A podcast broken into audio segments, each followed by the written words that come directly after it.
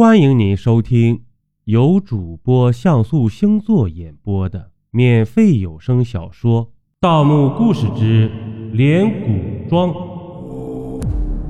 咱们书接上集，心里充满疑惑的问道：“尤武为什么要暗算我呢？”尤武三天前突然来找我，说他发现了一座战国时期的古墓。问我有没有兴趣？尤武这个人一向喜欢单打独斗、吃独食他反常的表现引起了我的警觉。我假装答应，设法从他口中套出古墓的地址，然后让师弟韦大勇提前潜入墓道内，以防不测。事实证明，我的担心不是多余的。尤武这小子为什么要对你动手呢？韦大勇摸着脑袋，感到难以理解。我茫然的摇了摇头。尤武的举动确实令人费解。这时，潭水忽然变得寒冷无比。我目光向前一扫，发现在前方不远处，水中白色的木桩先是左右摇晃了几下。然后突然化作一只只手臂，伸开五指，张牙舞爪的向我和韦大勇抓了过来。我和韦大勇大吃一惊，急忙转身向后退去，但已经于事无补了。无数只雪白的手臂冷不丁的突袭而来，每只手臂都张开了酷手，手掌上的指骨隐隐发黑。指节连接处发出咔咔的脆响，我感到后背阵阵发凉。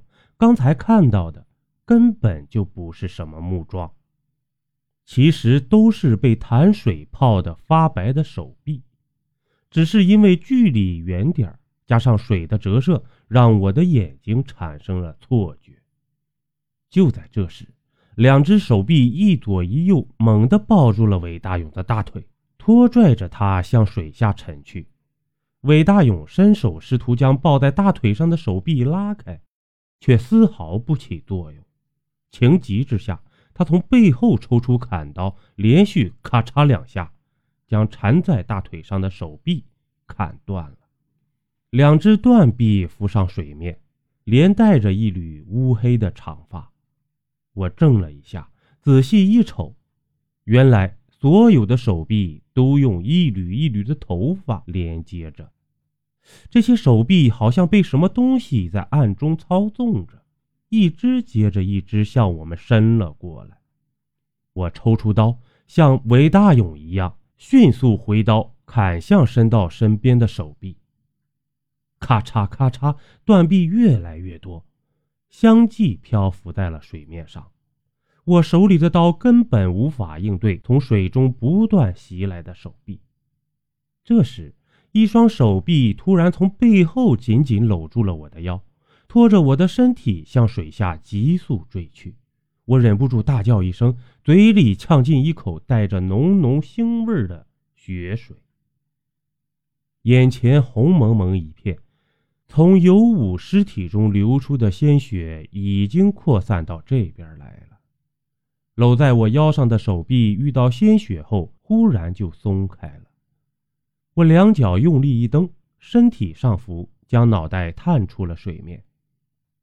师兄，你看，韦大勇惊讶地指着水中的手臂，脸上露出不可思议的表情。我顺着他指的方向看去，顿时便愣住了。只见我和韦大勇身边的潭水。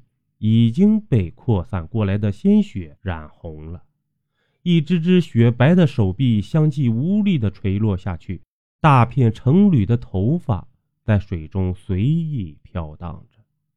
韦大勇好奇地顺手抓住身边水中的一缕头发，试探着向上一提，没想到一个人被韦大勇连带着头发从水里缓缓提了上来。这个人。脸上的肌肉早已腐烂的荡然无存，头盖骨处扎了一根长约半寸的银针，脑袋上的头发足有三寸长。韦大勇惊得急忙撒手。这个人落到水中，身上翻了过来，面部朝下，后脑勺朝上，露出了银针的另一端。我将身子沉入水中，不由得感到毛骨悚然。